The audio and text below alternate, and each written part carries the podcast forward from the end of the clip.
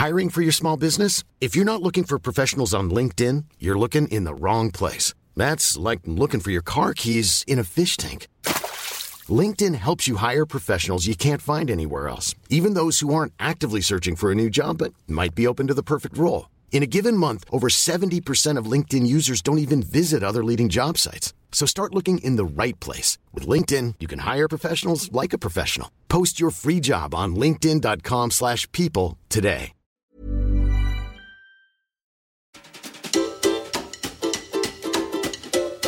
Bienvenue dans les chroniques du sexisme ordinaire, le podcast qui débusque le sexisme dans les moindres recoins. Je m'appelle Marine et avec vous, je passe à la loupe des sujets pas si anodins, de la taille des poches de pantalon au calcul du PIB. Car si le diable est dans les détails, le patriarcat aussi. Ici, pas de longs discours, du concret, des faits, le tout avec humour. Épisode 5, les cours de récré. La récré. Ça court, ça crie dans tous les sens. Il ne semble pas y avoir de logique, mis à part un jeu de ballon, souvent du foot, au milieu. Un joyeux bazar? Pas tant que ça. On l'a oublié, mais la cour de récré est une micro-société à l'organisation très codifiée. La récré, c'est un espace-temps où les enfants sont laissés libres, les adultes surveillent de loin. Dès la première année de maternelle, les enfants ne restent pas seuls à la récré. Rester seul, c'est la garantie de s'emmerder et aussi de se faire emmerder. Alors les enfants se regroupent et organisent des jeux. Chez les plus jeunes, on joue à faire des gâteaux de sable, on s'invente des histoires. Il n'y a pas vraiment de règles. Et puis à la récré, ça deal grave. Veux bien être ma copine C'était ma copine, je te donne mon dessin ou mon goûter. Les enfants expérimentent les rapports sociaux par le jeu et le don. Irrémédiablement, des conflits et des rapports de force apparaissent. Ce sera en partie canalisé par des règles du jeu, de plus en plus précises, souvent apprises avec les plus grands. Donc, à la récré, on joue et on deal. Mais pas tous et tout ensemble. Tous les enseignants et enseignantes vous le diront, à la récré, il y a les filles d'un côté et les garçons de l'autre. C'est confirmé par les ethnologues et géographes qui s'y sont penchés. Edith Marie-Jules, par exemple, a observé pendant dix ans les cours de récréation. Son constat est sans appel. La mixité est l'exception, filles et garçons ne jouent pas ensemble et ne jouent pas au même jeu. Cette séparation est inscrite dans l'espace. Dans une cour de récré, il y a souvent, au milieu, un grand espace où les garçons les plus âgés jouent au foot. Ils occupent la place disponible, ils envahissent l'espace physique et sonore, ils bougent, ils courent, ils circulent. Même quand le terrain de foot n'est pas physiquement au centre, il l'est dans les esprits. Demandez aux enfants de dessiner la cour. Vous aurez le terrain de foot au milieu, car c'est ce qui est important. Les enfants les plus jeunes, les filles et les garçons qui jouent pas au foot, sont relégués à la marge, là où il reste de la place laissée libre par les petits caïds. On voit souvent des groupes de filles autour d'un arbre, un banc, un coin de préau, un espace plus restreint qui devient leur territoire. Elles se déplacent moins, ou alors elles marchent, elles sautillent, elles dansent, elles ne courent pas vraiment. Leurs jeux sont plus souvent basés sur la parole que sur l'action physique. Les plus jeunes reproduisent ce qu'elles voient au quotidien des rôles féminins. Elles jouent à la maman, à la maîtresse, à la coiffeuse, à la marchande. En grandissant, ce sera des discussions sur telle ou telle émission de télé, série ou star de la pop. Les filles forment des cercles plus ou moins secrets, où on chuchote et auxquels il vaut mieux appartenir. Moi, en CM1, j'avais trois copines, Maude, Morgane et Clémentine. On était un peu has De l'autre côté, il y avait la bande à Carole. On essayait de les mépriser, mais secrètement, on aurait bien aimé les rejoindre. Alors toutes les quatre, on avait notre endroit derrière le recoin d'un mur, avec nos rites, nos codes, nos secrets.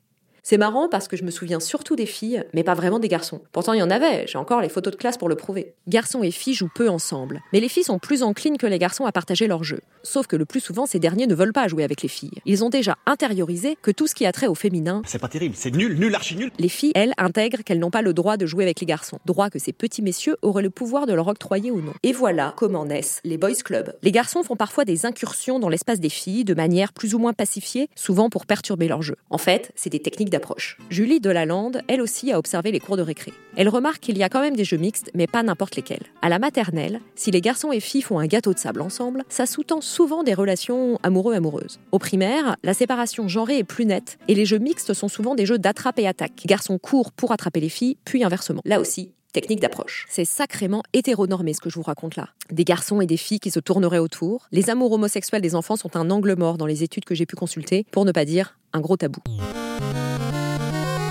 Et puis à la récré, il y a des embrouilles et des bagarres. Une bagarre Mixtes à la maternelle, elles deviennent plutôt masculines au primaire. Les filles ayant appris à discuter plutôt qu'à se taper dessus. Si tu me crois pas, eh, tarte ta gueule à la récré. On observe aussi que face à un conflit, les filles invoquent plus souvent la morale pour juger de la situation et les garçons l'honneur viril.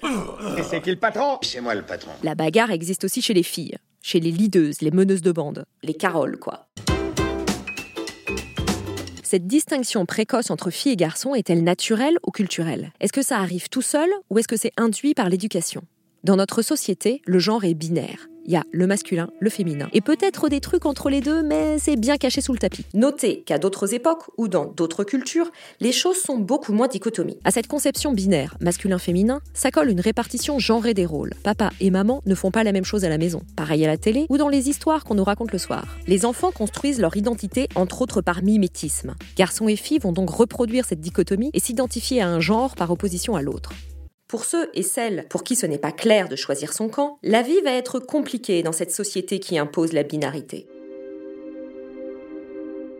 Dans cette construction par opposition masculin-féminin, notre société étant sexiste, les enfants vont très tôt intégrer que tout ce qui est féminin, c'est moins bien. Et la mixité va renforcer les stéréotypes de genre. Dans les écoles où il n'y a que des filles, celles-ci se construisent autrement que dans l'opposition aux garçons. Et elles investissent une palette plus large d'activités, de modèles et de représentations. A contrario, face aux garçons, elles vont plus facilement adopter des goûts et des comportements jugés féminins. Être calme, gentil et bien sûr jolie. Je m'appelle Émilie Jolie. Au collège, tout ça est déjà bien ancré. La hiérarchie dans la cour de récré continue. Parfois, le terrain de foot disparaît et la cour devient une multitude de micro-lieux. La répartition se fait en fonction des classes. Les sixièmes ici, les cinquièmes là-bas, et quand on arrive en troisième, si on s'est bien démerdé, on peut enfin occuper le spot le plus en vue de la cour. C'est un lieu souvent en hauteur ou central, occupé par les kids du haut de l'échelle. Les cools, les stylés, les populaires, les beaux gosses. Ce sont souvent des garçons et ils tiennent la place physiquement. Assis, jambes écartées, regard dirigé. C'est le début du manspreading, ou étalement masculin. Cette tendance des hommes, en particulier dans les transports, à s'asseoir en écartant les cuisses comme si leur paquet était d'un volume insoutenable. C'est tellement fragile dans la cour de récré, en dehors du spot tenu par les mecs cool, les autres, les filles et les garçons moins intégrés, se ménagent des petits espaces en périphérie, dans les recoins. Il y a des codes gare à celui qui ne sait pas les décrypter. On a tous en tête un garçon ou une fille qui était seul, debout, à l'écart, le regard rivé sur quelque chose censé être passionnant, tenant son sac à la main pour se donner une contenance. Je erre sans but. L'autre option, c'est de bouger. Les filles font des tours. Elles marchent inlassablement, souvent dans le même sens autour de la cour. Être en mouvement, en évitant les places fortes, ça permet de ne pas avoir à tenir un territoire. Pratique. Perso, j'ai été une très grande tourneuse en 6e et 5e. Il y a aussi la stratégie du CDI que j'ai beaucoup appliquée, comme celle du club de théâtre, pour ne pas passer trop de temps dans la cour après la cantine. Quand il y a des équipements sportifs dans la cour, ils sont souvent occupés par les garçons. Si les filles essayent de s'en approcher, elles sont refoulées. On leur consent tout de même la place de spectatrice pour admirer les exploits des mâles. S'ensuit des jeux de parade masculine pour éblouir les filles.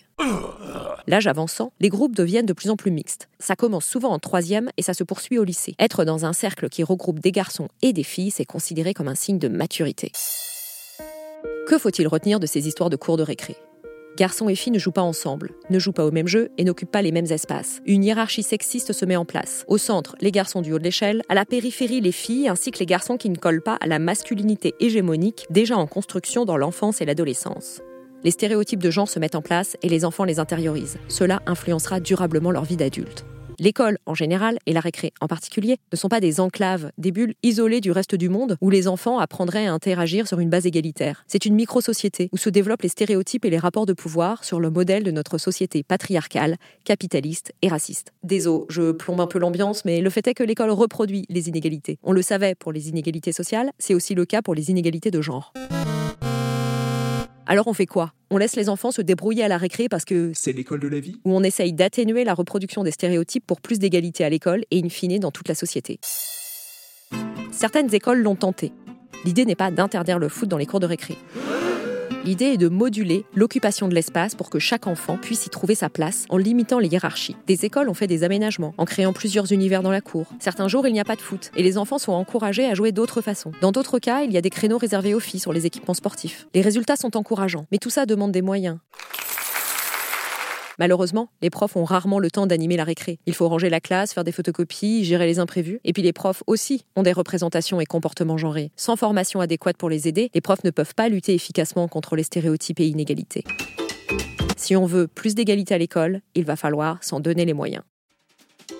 Merci d'avoir écouté cet épisode et voyagé avec moi quelques dizaines d'années en arrière. Si vous voulez aller plus loin, je vous recommande les travaux d'Edith Marie-Jules et de Julie Delalande, ainsi que ceux de Catherine Monod. Je vous mets toutes les références dans les notes de l'épisode. On se retrouve bientôt pour débusquer le sexisme dans les moindres recoins. On n'a pas fini de se retrouver, car le patriarcat, c'est comme le foot à la récré, c'est bien ancré. La prochaine fois, on parlera de la langue française. Si vous aimez ce podcast, si vous pensez que le monde ne se porterait que mieux si plus de gens l'écoutaient, abonnez-vous, parlez-en autour de vous et mettez 5 étoiles avec un commentaire gentil de préférence dans Apple Podcast ou Vous pouvez aussi nous suivre sur Instagram et vous abonner à la newsletter pour plus de décryptage et de punchlines antisexistes. À bientôt.